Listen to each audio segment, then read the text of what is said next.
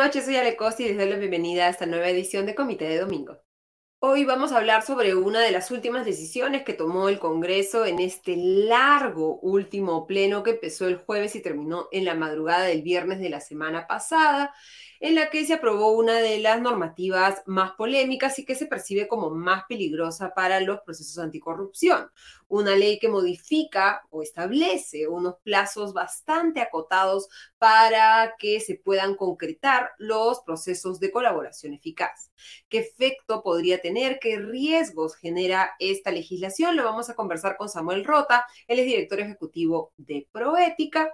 Y luego en el comité del comité vamos a conversar con Augusto Tausen y con Diego Salazar sobre los principales temas de la semana. Las continuas acciones del Congreso en contra de la lucha anticorrupción, el anuncio del primer Alberto Tarola respecto a la presentación de un paquete de medidas de anticonstitucionalidad ante el Tribunal Constitucional, de medidas anticonstitucionales aprobadas por el Congreso, la promulgación de esta eh, ya ahora ley que permite a la presidenta Dina Boluarte despachar desde el extranjero y por lo tanto viajar pese a que no tiene vicepresidentes a quien encargarles el despacho presidencial, entre otras noticias.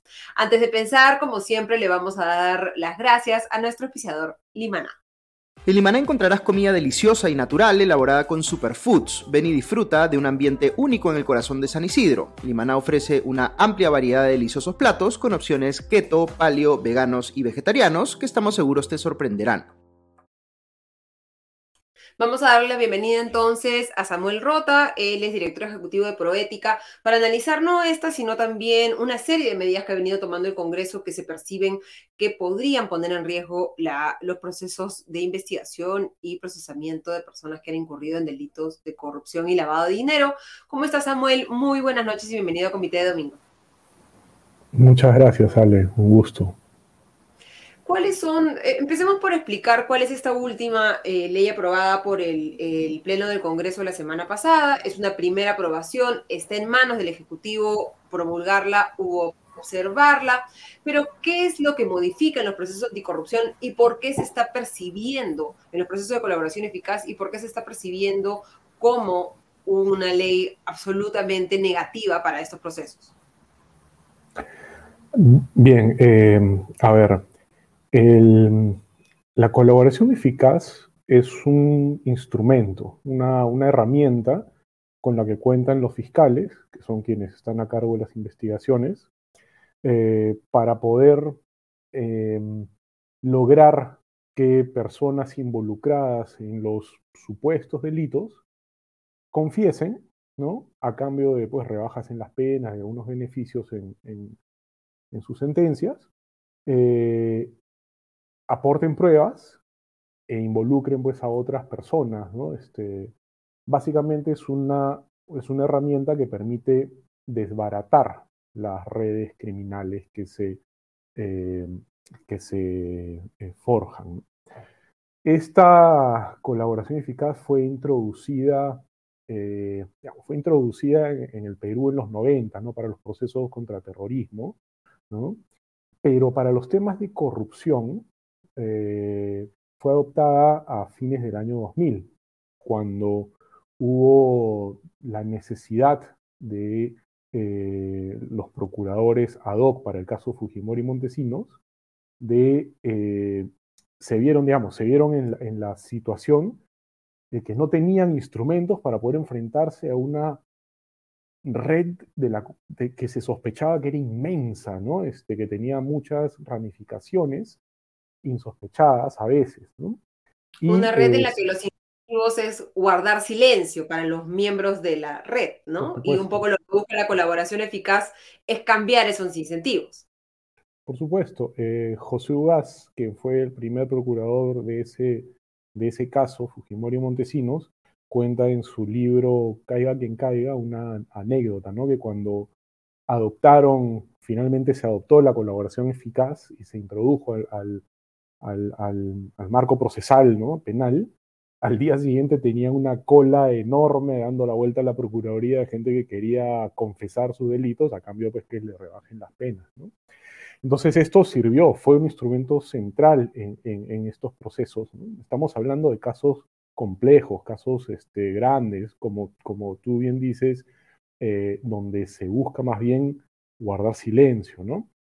Entonces, este, eh, permitirle a los, a los fiscales tener este, este instrumento ayuda pues a negociar, ¿no? A ver, este, y facilita conseguir pruebas, facilita otras delaciones, ¿no? Facilita finalmente desbaratar las redes y en los, en los, eh, fortalecer las acusaciones y eh, tener una mayor seguridad de que las sentencias van a ser pues, este, efectivas. Entonces, eso, ese instrumento central, ¿no? Así que ha sido eh, el, pilar sobre el cual se han construido las estrategias o muchas de las estrategias de investigación en este tipo de casos en los años subsiguientes, este es el instrumento que se está inutilizando. ¿Por qué se está inutilizando? A ver, em, se está poniendo plazos que son irreales para la situación actual de los fiscales, ¿no? de la fiscalía y los fiscales. Se está poniendo un plazo de ocho meses, ¿no? Este, que va contra cualquier evidencia de, lo, de las negociaciones que han habido en estos años.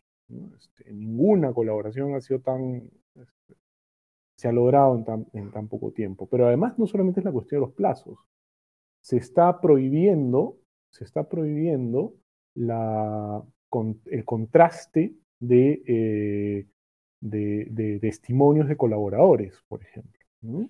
Entonces, si, eh, Juanito Pérez confiesa algo, ¿no? Y Pepito de los Palotes confiesa otra cosa, yo no puedo contrastar esos testimonios, ¿no? Para, hacerme una mejor idea, ¿no? Pero además están obligando a que el testimonio sea brindado ante el fiscal a cargo de la investigación, ¿no? El fiscal a cargo de investigación tiene pues una serie de asistentes, una serie de fiscales adjuntos que perfectamente podrían hacer eso, y de hecho lo, viene, lo, lo vienen haciendo. Entonces, se está, por ponerlo de una forma gráfica, se está atando de manos a los fiscales, ¿no? este, eh, con estas disposiciones que estarían vigentes apenas sea publicada la ley en el peruano. ¿no? Eh, y efectivamente, como, como, como, como tú señalas, eh, ya la ley ya se aprobó, ¿no? Este, y se ha hecho llegar la autógrafa al Poder Ejecutivo para que la publique en el diario peruano o la observe, ¿no? que como, como indica la razón, debería ser lo que ocurra, ¿no? que el Ejecutivo observe. Recordemos, este, solo para, para, señalar un punto adicional, que una ley parecida ya fue este, aprobada. Eh, es un antecedente muy reciente de mayo, ¿no es cierto? Y antes incluso el Congreso complementario aprobó una ley similar y este, el presidente Sagasti en ese momento la observó, ¿no? ya casi terminando el, el, el, periodo de ambos, ¿no? de tanto del Congreso como del gobierno entonces. ¿no?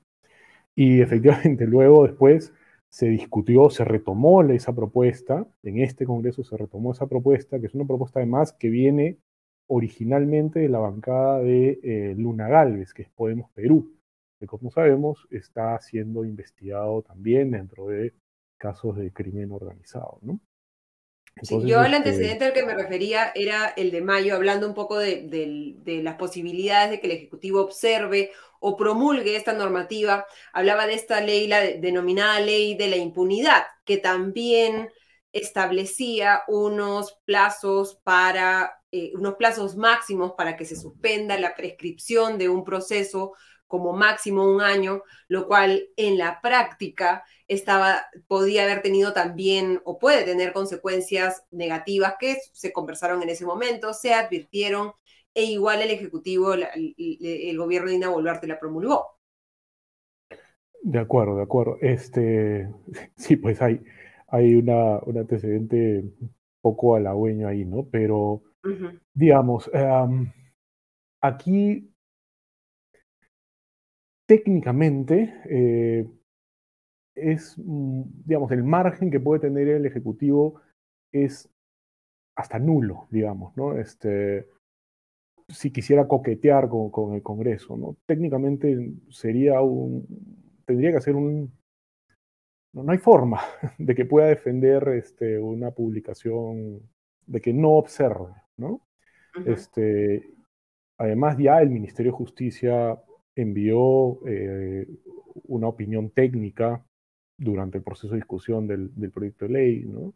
Este, el Procurador General del Estado se ha pronunciado hace, hace unos días, ¿no? Este, pidiendo que se eh, observe. Pidiendo que se observe, ¿no? La fiscal de la Nación debería ser la más interesada, ¿no? Este, eh, se, está quitando de competencias, se está quitando, como digo, se está atando de manos a los fiscales, ¿no? yo me imagino que los fiscales a cargo de casos emblemáticos están muy preocupados, ¿no? Este, porque hay muchos procesos de colaboración eficaz, de negociación, de procesos de, de, colaboración eficaces en curso actualmente, que se van a ver afectados por esta decisión si es que entra en vigencia, ¿no?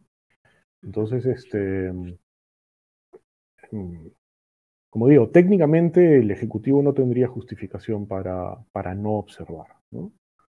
Sí, igual el problema que hemos visto y lo vemos en muchos otros espacios de la legislatura y lo vemos en temas económicos, por ejemplo, en que el Ejecutivo observa y al final el Congreso insiste, ¿no? En esta eh, eh, poca voluntad que ha mostrado el Parlamento para escuchar las opiniones de otros respecto a sus proyectos de ley, ¿no? Lo hemos visto en este caso en particular durante el proceso de evaluación en la comisión se ha opuesto la anterior Fiscalía de la Nación, no, no la presente, la Procuraduría General del Estado, el Poder Judicial, la Defensoría del Pueblo y, como decías, el, el, Ministerio de Justicia, y al final el Congreso hace oídos sordos. Y recordemos que esta propuesta, además, en un momento inicial planteaba limitar el plazo a cuatro meses, ¿no? Al final digamos, se dieron un poco y el plazo básico es de ocho meses para todos los procesos, que se puede ampliar a 12 con una justificación especial y a 16 meses en los casos de organización criminal,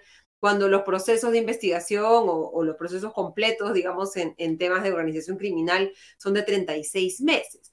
¿Qué supuesto problema está buscando solucionar el Congreso con esta legislación? ¿Qué, qué, cuál, dándole el beneficio de la duda al Parlamento, ¿no? Y, que efectivamente se crean el título que le ha puesto la ley de fortalecimiento de la colaboración eficaz. ¿Cuál es el problema que buscan resolver y por qué esta no es la manera adecuada de resolver? Sí, sí. A, ver, antes de eso, solamente un, añadido, ¿no? En la versión original también había una criminalización, ¿no? De quien difunda, quien difunda las informaciones proveídas por, los por las colaboraciones eficaces, ¿no? Este, que eso además tenía pues un impacto incluso sobre el periodismo, ¿no? Que, en fin, eh, ahora no es, que no es que lo han eliminado todo, no han dejado como una puertita abierta porque se habla de que quien difunda esto va a verse sujeto a las consecuencias administrativas que ya existen, ¿no? Este, civiles y penales, ¿no? Entonces uno dije, aguanta, penales, ¿no? Entonces ahí como, me parece que han dejado como una rendija abierta, ¿no? En fin, esto, eh, a, tu pregunta, a ver, hay, si bien la, herramienta es fundamental y ha sido eh, em, parte, como digo, espina dorsal de, las estrategias de investigación, ha habido pues problemas también. Este, no, eh, a ver, ha habido, por ejemplo, em, eh, yo recuerdo una, entrevista que se le hizo a unos fiscales en, Brasil, ¿no? Cuando se les se, hablaba sobre su estrategia de investigación, entonces ellos decían que, habían sido muy agresivos en el uso de la colaboración eficaz, ¿no? Este, en forzar a eh, sospechosos para que confiesen, ¿no? Este, y que lleguen a firmar sus declaraciones. Entonces, este, se puede suponer que ha habido este, excesos, sin duda ha habido algunos excesos, pero eh, no es pues esta la manera de, arreglar ese problema, ¿no? Eh, si hay un problema de, por ejemplo, exceso de tiempo, ¿no? Tú no lo ¿Qué sucede, digamos, ¿no? Que, hay, que, es una realidad, ¿no? que los procesos toman un tiempo y demás. Exactamente. No es la solución poner un plazo este, tan, estricto, ¿no?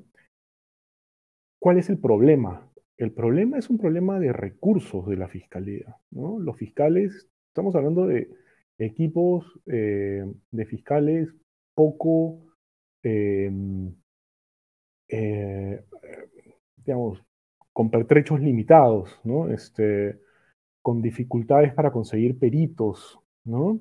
Este, con dificultades para conseguir recursos para hacer eh,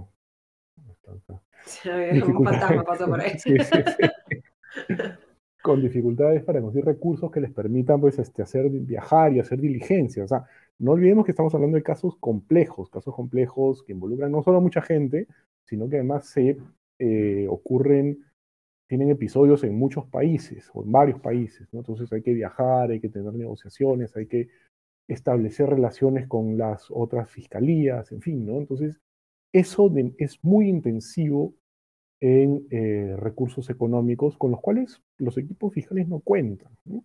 Em, un dato, em, desde hace varios años, cuando se discute el presupuesto público, ¿no? el presupuesto anual del Estado peruano, y, las entidades mandan pues, sus propuestas al, al MEF, ¿no?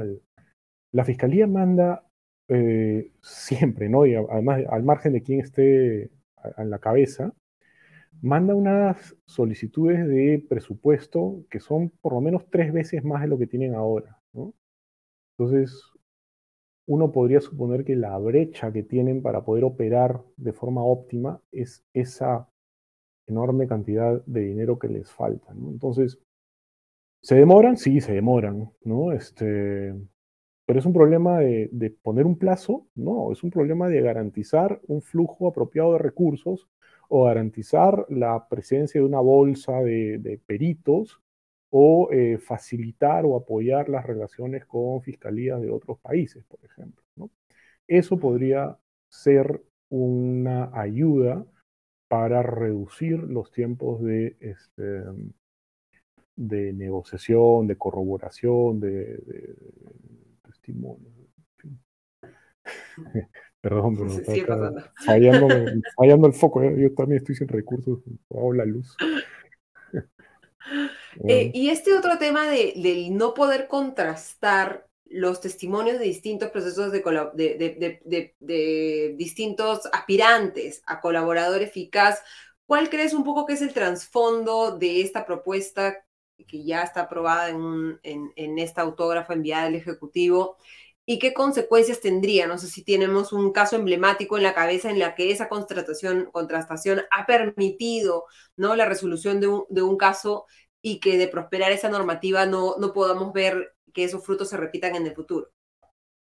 Em, lo que pasa es que, a ver, y seguramente abogados penalistas que están más metidos en esto podrían explicarlo mejor, ¿no? Pero es los fiscales tienen pues que ir reconstruyendo un rompecabezas, ¿no? Ese es, su, ese es, su, ese es básicamente lo que hacen al, al, investigar un caso, ¿no? Entonces, este, un delator este, brinda algunas piezas, ¿no? Este, otro brinda otras, ¿no? Este, por ahí que esta pieza no es de este rompecabezas, eh, y eso lo puedo ir sabiendo en la medida que yo vaya acumulando ¿no? este, más información.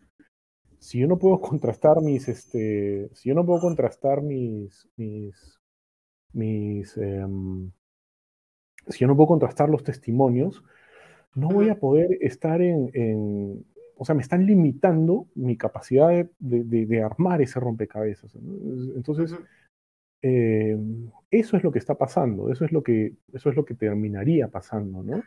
Em, en, este eh, de aprobarse finalmente esta, esta modificación.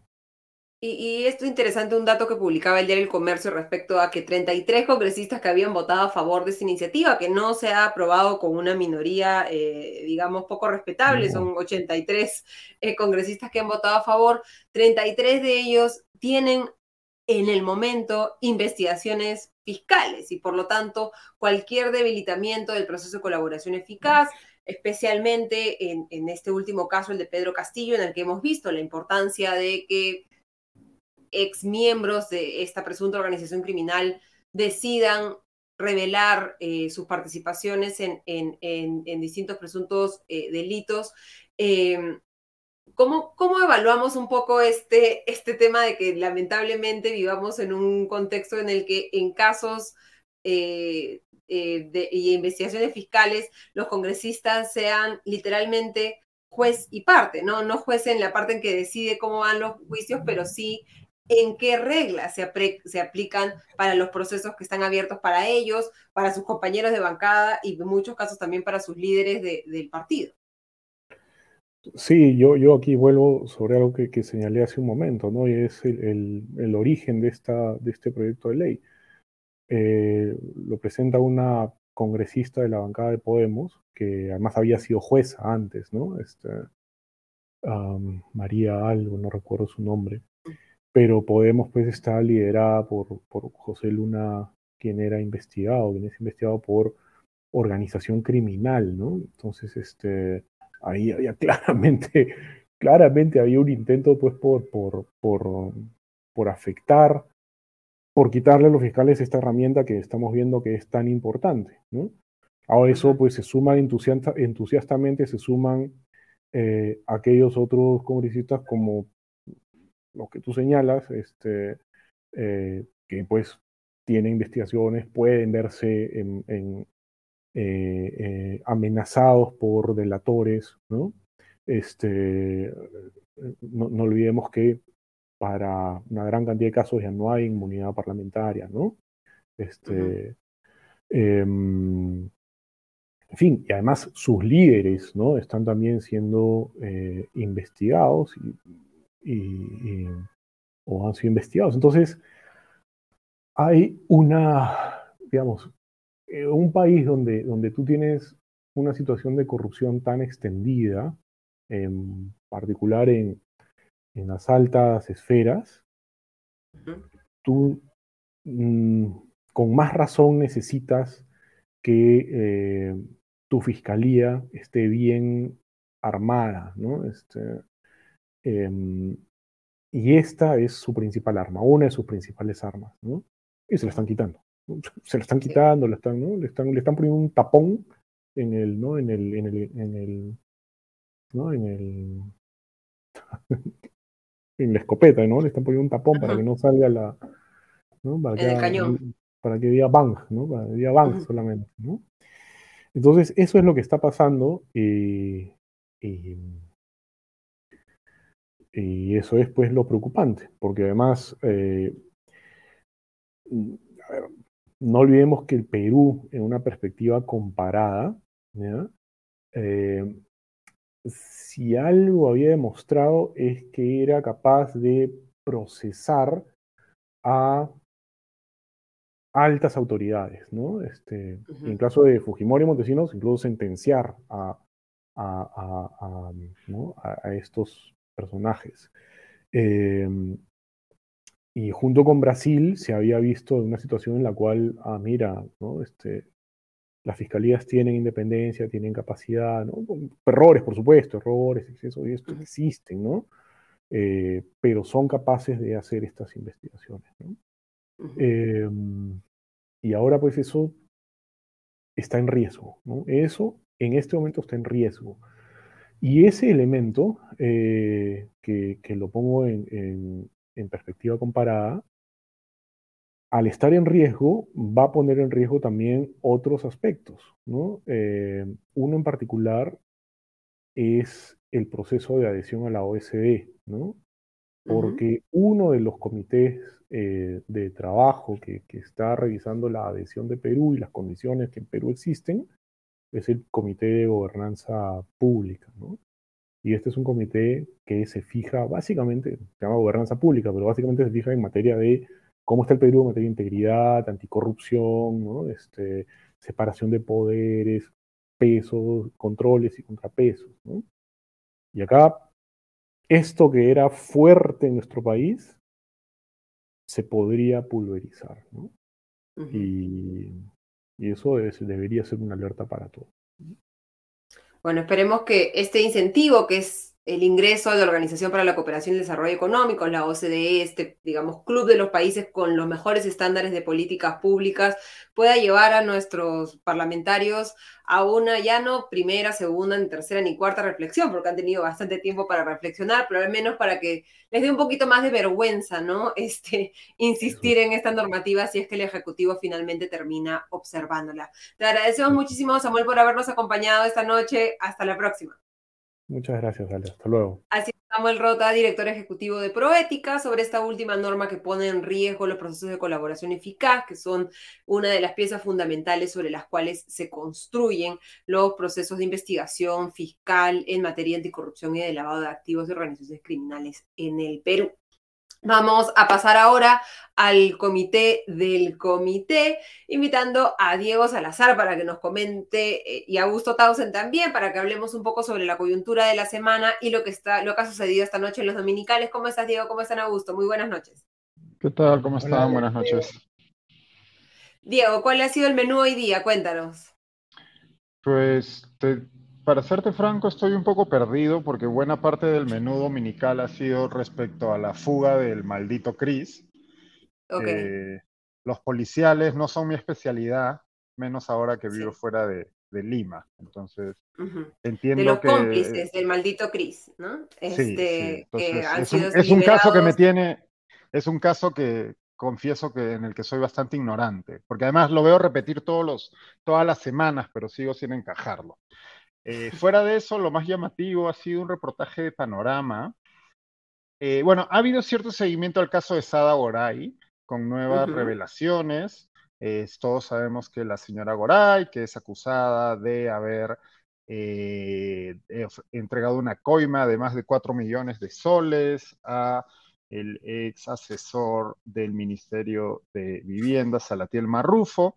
Bueno, la señora Goray sabemos que está fugada, ¿no? Se encuentra en Miami. Bueno, fugada no, ni siquiera, ¿no? Porque no, está, Siendo, no está siendo ni perseguida. Sencillamente se fue y a nadie le importa. Ausente, ausente. Ausente, no, ha habido.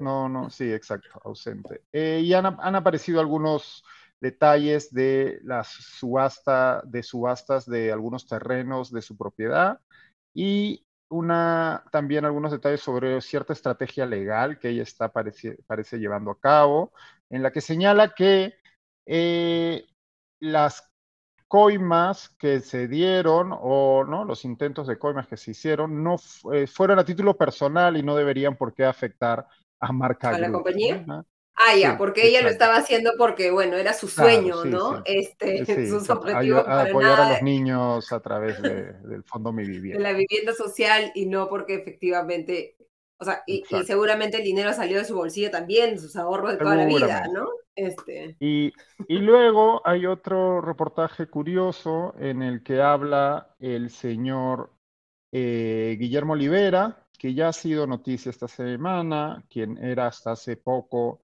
abogado de Pedro Castillo y quien tiene una pugna con el también abogado de Pedro Castillo y ex primer ministro, el señor Aníbal Torres. ¿no? Hay un cruce de acusaciones. Curiosamente, parece que estos dos se conocen desde la universidad, así que tienen una bronca de larga data. Eh, y el señor Olivera ha llegado pues, a acusar en este reportaje eh, en un momento dice que Aníbal Torres tenía tanto poder sobre el presidente Castillo porque él pues era abogado y conocía de asuntos legales, cosa que pues, para todo el mundo resulta evidente que no era el fuerte del señor Castillo, pero llega a decir que Castillo, que perdón, que Torres era una suerte de Vladimiro Montesinos de, de, Pedro Castillo, ¿no? Eh, esos, digamos, a, escala, digamos. Sí, sí, no, no queda claro a qué se refiere, el periodista tampoco le insiste, ¿no? Porque no, pues parece, parece desproporcionada la comparación, ¿no? Y ya está. Y eso es. Bueno, vamos a revisar un poco las, las noticias de la semana. No vamos a entrar en, en, ese tema de maldito Cris porque nuevamente escapa, creo que, al expertise de cualquiera de nosotros, pero muestra una vez más la debilidad en general de nuestro sistema de justicia, ¿no? una alineación de ineptitudes por parte de la policía, por parte de la fiscalía, que están echándose la culpa uno al otro respecto a quién tenía que actuar para que estas personas efectivamente enfrenten a la justicia y no sean liberadas y no se den a la fuga como, como ha sucedido, ¿no? Estamos hablando sobre temas... Sí, Augusto. Perdóname, ahí si me permites añadir, porque sí, me ha parecido interesante la... A ver, yo, solo para mencionar, eh, vi un reportaje sobre mm, la construcción del em, eh, el tren subterráneo en Lima, en Lima ¿no es cierto? En, en, punto final. Y claro, uno se olvida que hace nueve años, me parece, creo que se mencionó en el reportaje, se está haciendo una obra absolutamente fundamental para la ciudad, ¿no es cierto? Que es hacer un tren subterráneo que conecte Ate con el Callao, pero no, no avanza, no pasa nada, no se hacen las estaciones, el Estado no pone a disposición los terrenos que tiene que poner a disposición, la Municipalidad de Lima no está metida en la colada, e, en fin, este, eh, ha sido como bien frustrante para mí ver cómo, cómo eso está tan atracado, ¿no es cierto? Y la gente ya se olvidó, ¿no? Y claro, eh, uno si tiene la, la, suerte o el privilegio de poder movilizarse en auto privado, de repente no lo siente tanto, ¿no? Pero hay eh, eh, lugares en la capital donde, digamos, el caos es absolutamente inmanejable, ¿no? En el mismo ATE donde no se terminan de hacer las obras, ¿no? Entonces, simplemente para recordar que hay, que hay eso, digamos, y que muchas veces nos olvidamos de estas obras y, y este, simplemente no avanzan, ¿no? Y otra cosa que me llamó la atención hoy día, en, la mañana, creo que ha sido hoy día, es un reportaje sobre la anemia en el comercio, este, que muestra lo, poco que se avanza también en la lucha contra la anemia, ¿no? Y a diferencia de tantos problemas que hay en el Perú que son complicadísimos de resolver, el tránsito acabamos de mencionar, la anemia no es un problema que sea particularmente difícil de solucionar a nivel técnico. Es decir, las, las soluciones son más o menos conocidas.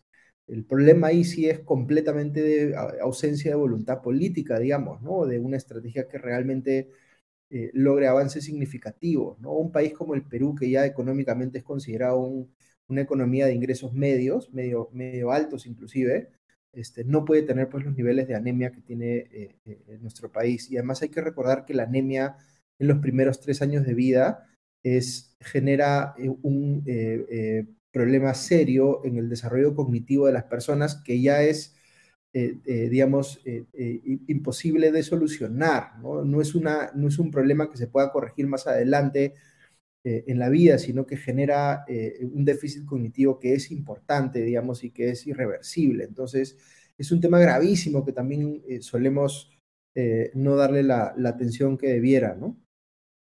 Y, no solo es que hay, existan las soluciones, sino que el Perú ya tiene experiencia de éxito en materia de lucha contra la anemia, ¿no? O sea, antes del golpe de la pandemia habíamos avanzado reduciendo la cantidad de niños que, que no tienen acceso a suficientes nutrientes se abandonó por el tema claramente de la pandemia, se ha agravado por el incremento fuerte de la pobreza que hemos tenido por, por, por el COVID-19 y la ausente o insuficiente recuperación económica eh, eh, posterior, pero claramente son temas que se tienen que resolver, ¿no? Y nuevamente regresamos a este tema de la ineficiencia del Estado, del desgano, de la poca, eh, del poco esfuerzo que se hace para detener a unos criminales y hacer que enfrenten la justicia, reducir la anemia en el Perú, incrementar nuestra resiliencia frente al fenómeno del niño, que llega de, de, todas maneras cada cierto tiempo, pero que es como si nos agarrara completamente prevenidos, como a muchos nos ha agarrado el apagón de, de esta noche, que hasta el momento está afectando por información en Twitter a los distritos de Surco, San Borja y todavía no, y, eh, Miraflores, todavía no se conoce cuál es el, origen de, este apagón, no hay información oficial de, al menos en Twitter, de Luz del Sur, que es la, la empresa distribuidora de, de energía. Pero un apagón sí te puede agarrar por sorpresa, pero no un incremento de la anemia que era un, evidente eh, consecuencia de, de, la pandemia y, y, la inseguridad que está también afectando y que también puede ser un reflejo de esa, ese menor acceso a ingresos, ese incremento de la pobreza, esa mayor desesperación por tratar de, sobrevivir y que lo vemos en estos incrementos de, inseguridad sobre los cuales tampoco se toman acciones eh, concretas, ¿no? Y que no es por justificarlo ni mucho menos, pero Digamos, no, no hay que ser este, adivino para saber que en un escenario de crisis económica va a incrementarse el crimen, va a incrementarse la anemia y por lo tanto se estarían, deberían estar tomando eh, acciones contra eso, ¿no? No sé si ustedes eh, pudieron eh, escuchar un poco la entrevista que tuvimos con, con Samuel Rota de, de Proética y su preocupación sobre esta norma en particular y en general la actuación del Congreso en, los últimos meses respecto a aprobar legislación que no solamente no favorecen a la lucha anticorrupción, a los procesos de investigación, sino que más bien se, disparan un poco al pie, ¿no? Diego, no sé qué, qué opinas un poco sobre este tema que también se encaja en este, en este tema que revisamos casi todos los domingos, que es ya esta desfachatez del Congreso para tomar este tipo de decisiones, ¿no? De hecho, antes de eso veía algo, eh, en punto final entrevistaban al ministro de Defensa y hablaban también de, evidentemente, la pues, prevención tardía frente al fenómeno del niño y veía una cifra, ¿no? Y veíamos, y son cifras que se dicen muchas veces en el, en, este, en estos contextos desde el gobierno y muchas veces decimos, bueno, es que no hay plata, ¿no? Y decía, el ministro decía que se, van a, se va a ampliar un presupuesto de 400 millones de soles a gobiernos regionales para eh, luchar, eh, bueno, tanto en prevención como para lidiar con los efectos de, eh, próximo, los próximos efectos del, fenómeno del niño. Pero esto me, hacía recordar una noticia de hace unas semanas en relación con lo que decía Augusto también, que hace unas semanas, y esto lo, estaba en el newsletter que, publicamos a diario en, en, Comité de Lectura, y el cual pueden suscribirse con un link que van a encontrar en la descripción. Exacto. pero que había una, se había aprobado una cantidad muy importante también de dinero. La cifra se me escapa ahora, pero estamos hablando de las decenas de millones, de, soles eh, para que distintos gobiernos, sobre todo en el norte del país, lidiaran con lo que había ocurrido por las lluvias a inicios de año. ¿no? Esto se había aprobado en abril de este año y estábamos ya, cuando se publicó esto, a finales de junio y la mayoría de esos gobiernos eh, no habían aún ejecutado ese presupuesto. ¿no? Entonces, no solo eso, sino que tampoco habían decidido en qué lo iban a gastar. Ni siquiera habían decidido, exacto, ni siquiera se había dado el esfuerzo, eh, dado el trabajo de decidir en qué se iba a gastar ese dinero para paliar los efectos de unas lluvias que habían ocurrido meses atrás. Entonces estamos en ese círculo vicioso en el que muchas veces decimos, es que no está el Estado o el Estado no, no, no, no, no, no aporta dinero y no sé qué, pero y luego es, sí se hace esa acción, pues que evidentemente el Estado central haciendo su trabajo en este caso, que es destinando una cantidad de dinero para lidiar con estos desastres que, como bien señalabas antes, son cíclicos y a los que deberíamos estar acostumbrados y con los que deberíamos saber cómo lidiar, pero luego, pues, ese, esa buena voluntad, por llamarla de alguna manera, se diluye en el camino porque, pues, quienes son responsables de, eh, sobre el terreno, ¿no? Eh, ejecutar esos presupuestos, pues no lo hacen o no tienen la capacidad de hacerlo muchas veces, ¿no?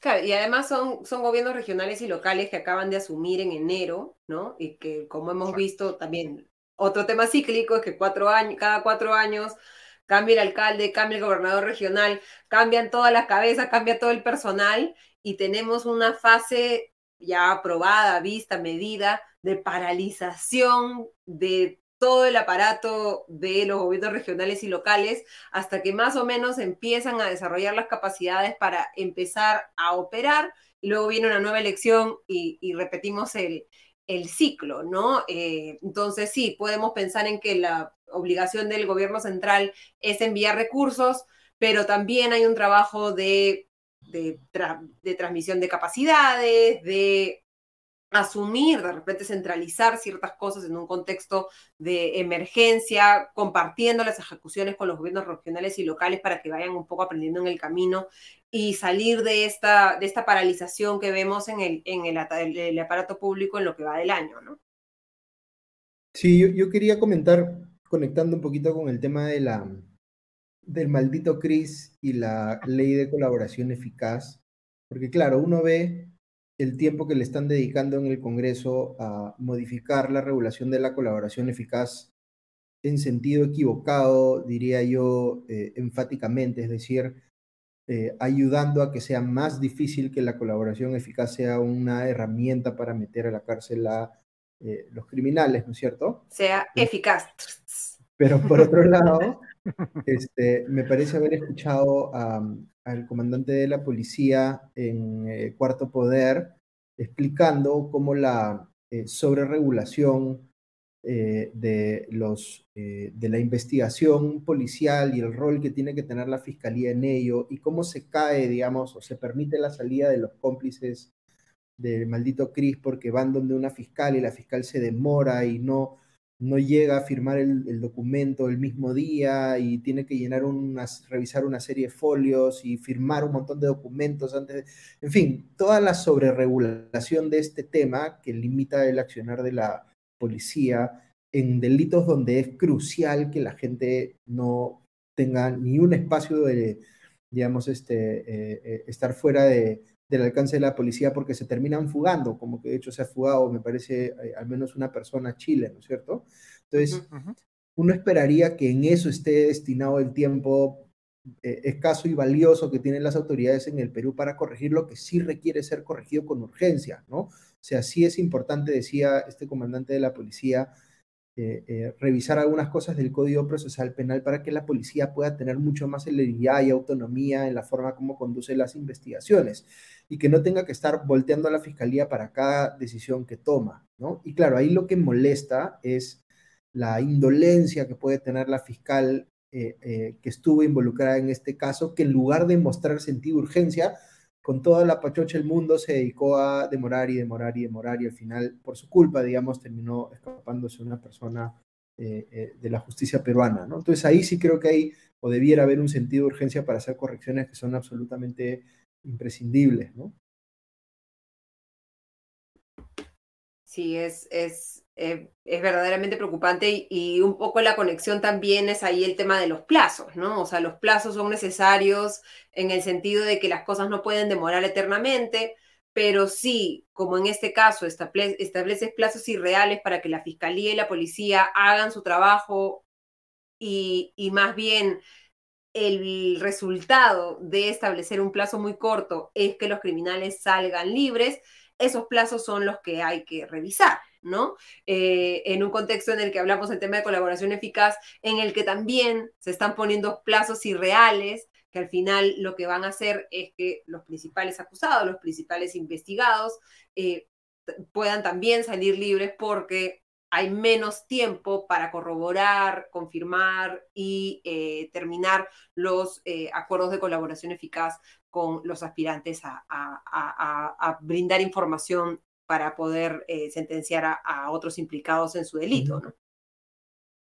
O pensar en los mismos recursos que tiene a la mano la fiscalía, ¿no? Que a veces, claro, uno no tiene noción de estas cosas, pero la fiscalía también tiene estrechez de recursos para hacer un montón de cosas que tiene que hacer, este, y tiene que estar, eh, eh, digamos, confiando en que le van a dar un presupuesto acorde con, eh, el rol que tiene que asumir, ¿no? Y de repente ahí sí habría que pensar si, si tienen todas las herramientas para poder hacer bien su trabajo, ¿no? Más allá de, de, si, de si, tienen buena voluntad o no, este, eh, eh, una fiscalía en un país como el Perú tiene que estar suficiente bien, digamos, este, abastecida de todo lo que se requiere para hacer bien su chamba, ¿no?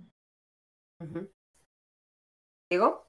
Sí, no solo una interrupción, porque veo que distintos usuarios, tanto en redes como nos estaban avisando, parece por, el chat del comité, que hay, el incendio parecería estar, eh, el incendio digo, sí, bueno, sí hay un incendio, parece ser, en el local de Luz del Sur, ubicado en el cruce de Primavera con Caminos del Inca, y que eso explicaría eh, eh, los cortes de luz que se están registrando en, en distintas zonas de la ciudad. sí, estoy tratando de entrar a, las alertas de, los bomberos para ver si efectivamente hay distintas imágenes y videos de, usuarios en redes sociales que están, que, donde se ve eh, en efecto el humo e incluso fuego en, algunos, en algunas imágenes que, bueno, no, no podemos corroborar en este momento, pero, pero son muchas, ¿no? Y, distintos usuarios comentando. Así que pues, habrá que estar pendiente de eso. Eh, y volviendo a lo... que está cerca de Caminos del Inca con Primavera, ¿no es cierto? Sí, exacto. Sí, es una central muy grande de Luz del Sur y que pues coincidiría con la zona afectada por los reportes que estábamos recibiendo de que la luz se había ido tanto en Surco como en, en Surco y, perdón, en Surco, en Surquillo y en San Borja. Y en San Borja. Eh, y volviendo a lo que decía antes, yo mientras los escuchaba hablar sobre, eh, bueno, el, esta, esta, y también lo que comentabas con Samuel, ¿no? La aprobación de, esta, este plazo bastante corto, ocho meses, para, la, eh, eh, eh, para llevar a cabo los acuerdos de colaboración eficaz. Y luego leía las declaraciones del, del, presidente saliente del Congreso, ¿no? el presidente de la mesa directiva del Congreso, José Williams, quien no sé, no sé qué les parecía a ustedes. Eh, daba una entrevista, me imagino que se hizo ayer, que se publicó esta mañana en el diario El Comercio, y se le preguntaba en concreto por esto, y parecía que como con, él no era, ¿no?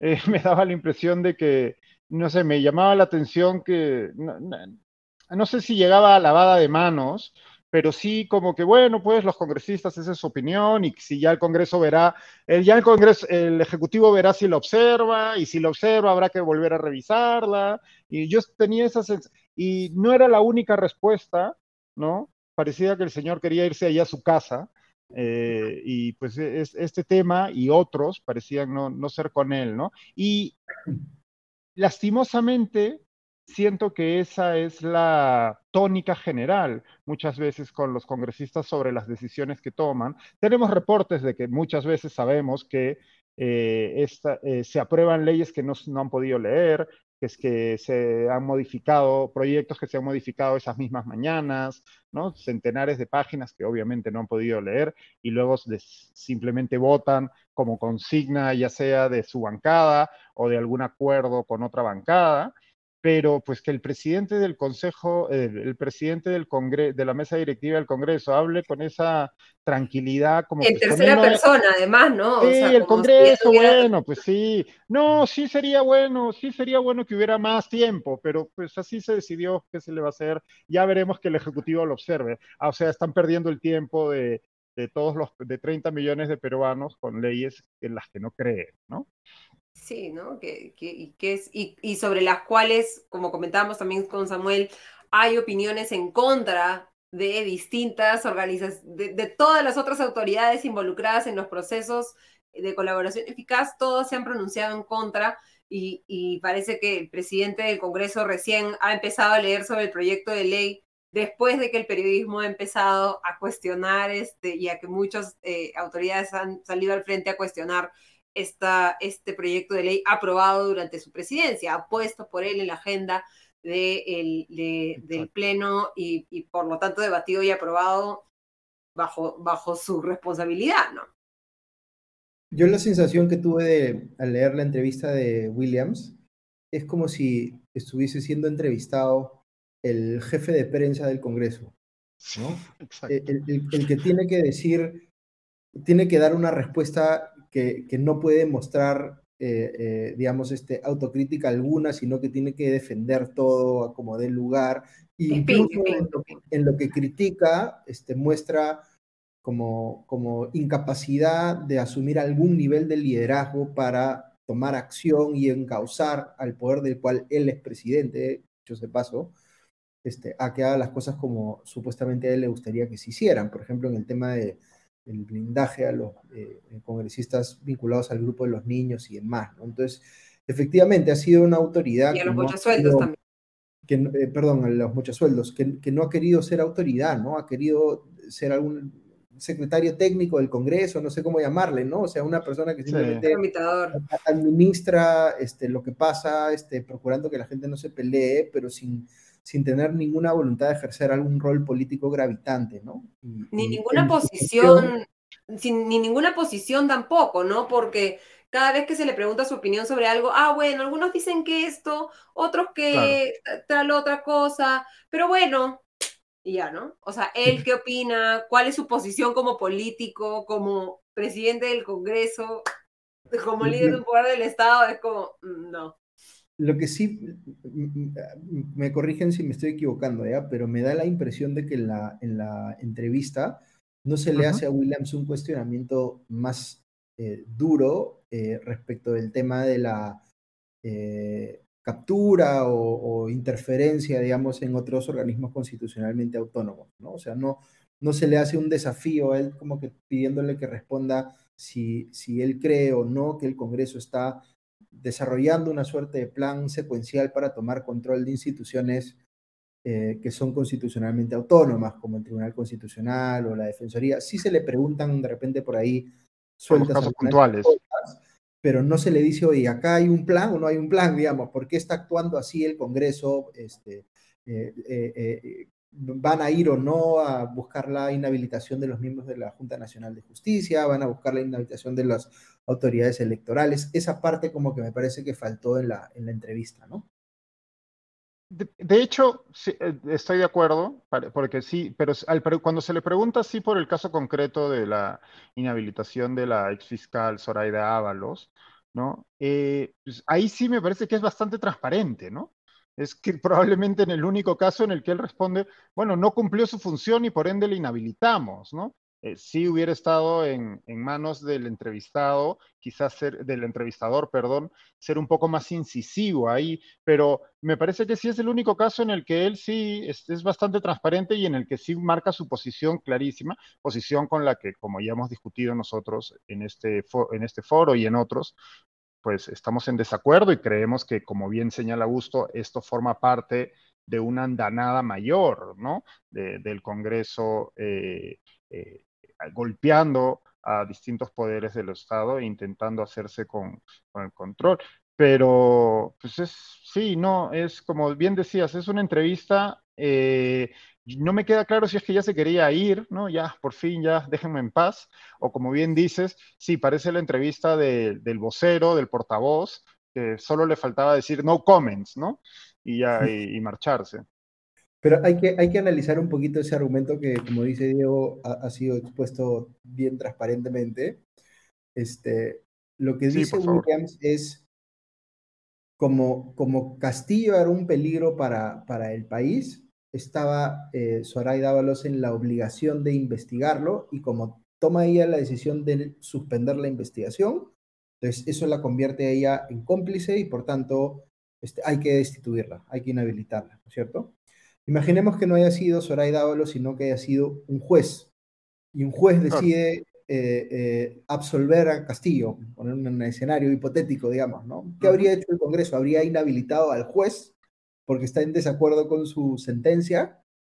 Este, eh, ah, bueno, de hecho, un escenario que todavía podría darse, ¿no?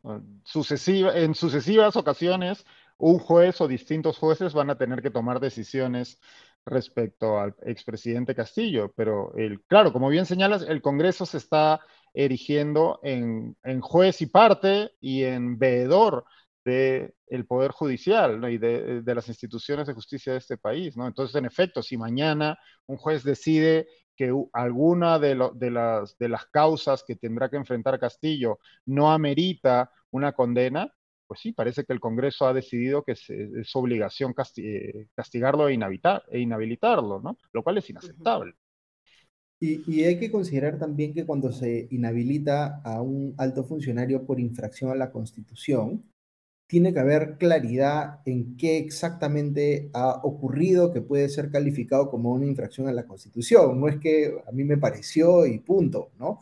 Estas cosas se tienen que sustentar jurídicamente con mucha contundencia, ¿no? Y por supuesto eso no pasa eh, en el Congreso, que saca eh, denuncias constitucionales, o la congresista Patricia Chirinos, por ejemplo, saca denuncias constitucionales este, semana. cada, semana, eh, eh, pero, pero no hacen un trabajo, o sea, deberían haber asesores jurídicos, debería haber pues un trabajo serio en sustentar esas denuncias constitucionales, ¿no? Como tampoco lo ha habido en sustentar las vacancias, ¿no? Yo he estado de acuerdo con la vacancia de Pedro Castillo, lo he dicho en el podcast un montón de veces, pero un montón de las mociones de vacancia que se han presentado en los últimos años, contra Castillo y antes contra PPK y Vizcarra y tal, también estaban muy pobremente sustentadas, ¿no? Y eso sí es chamba que ellos tienen que hacer, tienen que, si van a ir por una cosa tan eh, eh, eh, drástica, digamos, como inhabilitar a un alto funcionario, tienen que poder argumentar contundentemente por qué lo están haciendo, y no simplemente una cuestión de que tengan los votos, ¿no? Y ahí el tema es que también veo como una doble moral cuando hablamos de, la constitución, ¿no? O sea, cuando es el otro el que desde mi perspectiva ha ido en contra de sus obligaciones constitucionales, mm, ¿no? Este, todo, todo el peso de la ley. Pero el Congreso ha aprobado esta norma presentada por el Ejecutivo para permitir que Dina Boluarte pueda despachar de manera remota cuando una abrumadora mayoría de constitucionalistas coinciden en que esto se debió hacer a través de una reforma constitucional, ¿no? Que podría haberse aprobado si verdaderamente lo hubieran querido hacer al pie de la letra en los primeros días de agosto, ¿no? Este, y por lo tanto creo que la rapidez no, no amerita la falta de respeto a, esta, a cómo se deberían hacer los procesos, o que se han aprobado una serie de normas que ahora el premier Otarola señala que van a acudir al Tribunal Constitucional para presentar un paquete de acciones de inconstitucionalidad, porque el Congreso se está excediendo en aprobar una serie de gastos, pese a que el Congreso supuestamente no tiene iniciativa de gasto, ¿no? Aquí ves un poco a gusto que el Tribunal Constitucional, podemos mirar hacia el Tribunal Constitucional como siempre hemos hecho, esperando a que efectivamente diriman en base a lo que dice la Constitución o vamos a ver cómo se han dado en los últimos casos este casi agradecimiento por su nombramiento en, eh, eh, en, las resoluciones que, emiten, ¿no? Pero, pero fíjate, Ale, si, si el Congreso ha aprobado esta norma eh, visiblemente inconstitucional a mi criterio, que le permite a Dina Boluarte o a cualquier presidente despachar de manera remota, entonces, ¿qué hacemos? Inhabilitamos a los congresistas, ¿no? Por una infracción a la Constitución. Ellos también han cometido una infracción a la Constitución al aprobar esa ley, digamos, uno podría decir, ¿no? estas cosas no se deben manejar con ese nivel de ligereza, ¿no? O sea, si el, Congreso aprueba una ley inconstitucional, la solución a eso es que alguien presente una acción de inconstitucional, que vaya al, al, Tribunal Constitucional y que el Tribunal Constitucional se la baje, la derogue porque está en sus competencias poder derogar una ley vía una acción de inconstitucionalidad, o que un juez decida inaplicarla utilizando otra figura legal que es el control difuso, que le permite a los jueces inaplicar una norma cuando es violatoria de la Constitución a su criterio, ¿no? en ejercicio de su potestad jurisdiccional. ¿no? Entonces, sobre tu pregunta del Tribunal Constitucional, eh, hay, por supuesto, muchas suspicacias sobre si el Tribunal Constitucional es realmente autónomo o en cierta medida responde a los intereses del poder legislativo que ha colocado a seis de sus siete miembros y probablemente coloque al séptimo también. Este, eh, yo no quisiera eh, asumir que todas las decisiones que saque el Tribunal Constitucional van a estar sesgadas hacia el Congreso. Ha sacado varias que ya lo han estado. Este, pero espero que, eh, digamos, si es que llega este tema vía acción de inconstitucionalidad, eh, lo que razonablemente podría esperar uno, y ya varios constitucionalistas se han pronunciado en ese sentido, es que esta norma sea declarada inconstitucional. No, tiene, no tiene sentido, digamos, este, que se haya modificado esto a nivel legal, cuando en todo caso tendría que haberse modificado directamente en la propia Constitución. Pero no es la primera vez que el Congreso quiere modificar algo regulado en la Constitución desde una norma de rango legal. Ya ha querido hacer cambios a la Constitución, entre comillas, haciendo modificaciones en su propio reglamento por decir. Claro. Entonces, este, eso es otra cosa que nos sorprende, ¿no? El Congreso empieza a hacer estas cosas y, y las sigue haciendo y las sigue haciendo porque no hay nadie que le, le, le, ponga el freno, ¿no? Este, que es algo que tendría que hacer contundentemente un tribunal constitucional, por ejemplo, ¿no? Ahí el ejemplo que dabas es bien interesante, Abuso, en, tu comentario anterior, ¿no? Respecto a lo que decíamos, si el Congreso aprueba normas que son inconstitucionales, entonces, claro, está faltando a su deber constitucional y por ende, siguiendo su lógica, deberíamos inhabilitar a esos congresistas que han eh, actuado de esa manera, ¿no? Cosa que por supuesto es un absurdo, estamos llevando al extremo la lógica que ellos mismos están aplicando, lo cual me lleva también a pensar en, en, otro caso, se nos estaba reclamando, recuerdo la semana pasada, ¿no? cuando criticamos esta, la inhabilitación del Congreso, que no habíamos criticado cuando fue inhabilitado el, eh, o removido el fiscal Chavarri, ¿no? Y es que, no, es que al fiscal Chavarri quien lo remueve es la Junta Nacional de Justicia, ¿no? Y eso, claro, lo que puede que uno esté de acuerdo o en desacuerdo con las decisiones que tomen los órganos constitucionales o los distintos poderes del Estado, pero al final del día, una democracia y un Estado de Derecho son procesos. Existen procesos para tomar decisiones y es cuando esos procesos se violentan que se pone en peligro ese Estado de Derecho. Y la crítica hacia lo que está haciendo el Congreso es precisamente que está violentando esos procesos. De ahí a cada cual puede tener eh, puede decidir que la fiscal Ábalos haya actuado mal o bien, pero el Congreso no puede violentar el proceso para inhabilitarla, que es lo que ha hecho. En el caso del fiscal Chavarri, que además ha sido condenado con posterioridad, ocurrió lo que tenía que ocurrir. La Junta Nacional de Justicia, que es el órgano rector y quien decide estos asuntos, hizo lo que tenía que hacer. Si, es, si y este me parece que es un ejemplo que pusiste en, algún, en alguno de los podcasts, ¿no, Augusto? Si alguien hubiera presentado una queja ante la Junta Nacional de Justicia y fuera la Junta Nacional de Justicia quien hubiese tomado la decisión de destituir o inhabilitar a la fiscal, no sé si está en capacidad de inhabilitar, no, no, eh, pero si hubiese tomado esa decisión la Junta Nacional de Justicia y no el Congreso, pues si hubiera seguido el proceso prescrito por la ley. Ese es el problema. ¿no? No, los resultados no justifican los medios, son los medios los que nos dan el Estado de Derecho y cuando se violentan estamos eh, poniendo en peligro el sistema democrático. Y bueno, y quería eh, cambiar de tema radicalmente antes de cerrar y eh, confirmar efectivamente en las alertas de los bomberos, ya se confirma este incendio, ¿no? En la calle Intihuatana cruce con la avenida Angamos Este Primavera, que es la, la, torre de alta tensión de, de, Luz del Sur, incendio de equipos eléctricos con energía subestación de alta tensión, así que estemos atentos a esto. Si ese es el problema, seguramente no vamos a poder ver una reanudación del servicio eléctrico en las próximas horas, así que tomen eh, sus precauciones. Muchísimas gracias, Diego. Muchísimas gracias, Augusto, por habernos acompañado esta noche. Que tengan excelente semana y hasta el próximo domingo. Chao, buena semana. Les agradecemos también a todos y cada uno de ustedes por haberse sumado a esta transmisión. Les pedimos que se cuiden eh, mucho. Eh, les mando un abrazo a cada uno de ustedes. Los invito, como siempre, a suscribirse al newsletter que todos los días envía Diego Salazar. Encuentran el link en la descripción de este video. Que evalúen suscribirse al comité de lectura, ¿no? A comitedelectura.pe para recibir el podcast político de Augusto Tausa, mi podcast económico y el podcast de noticias internacionales de Farid Y si no pueden hacer nada de eso, igual déjanos un like, suscríbanse a esta cuenta, que tengan una excelente semana. Nos reencontramos el próximo domingo. Hasta entonces.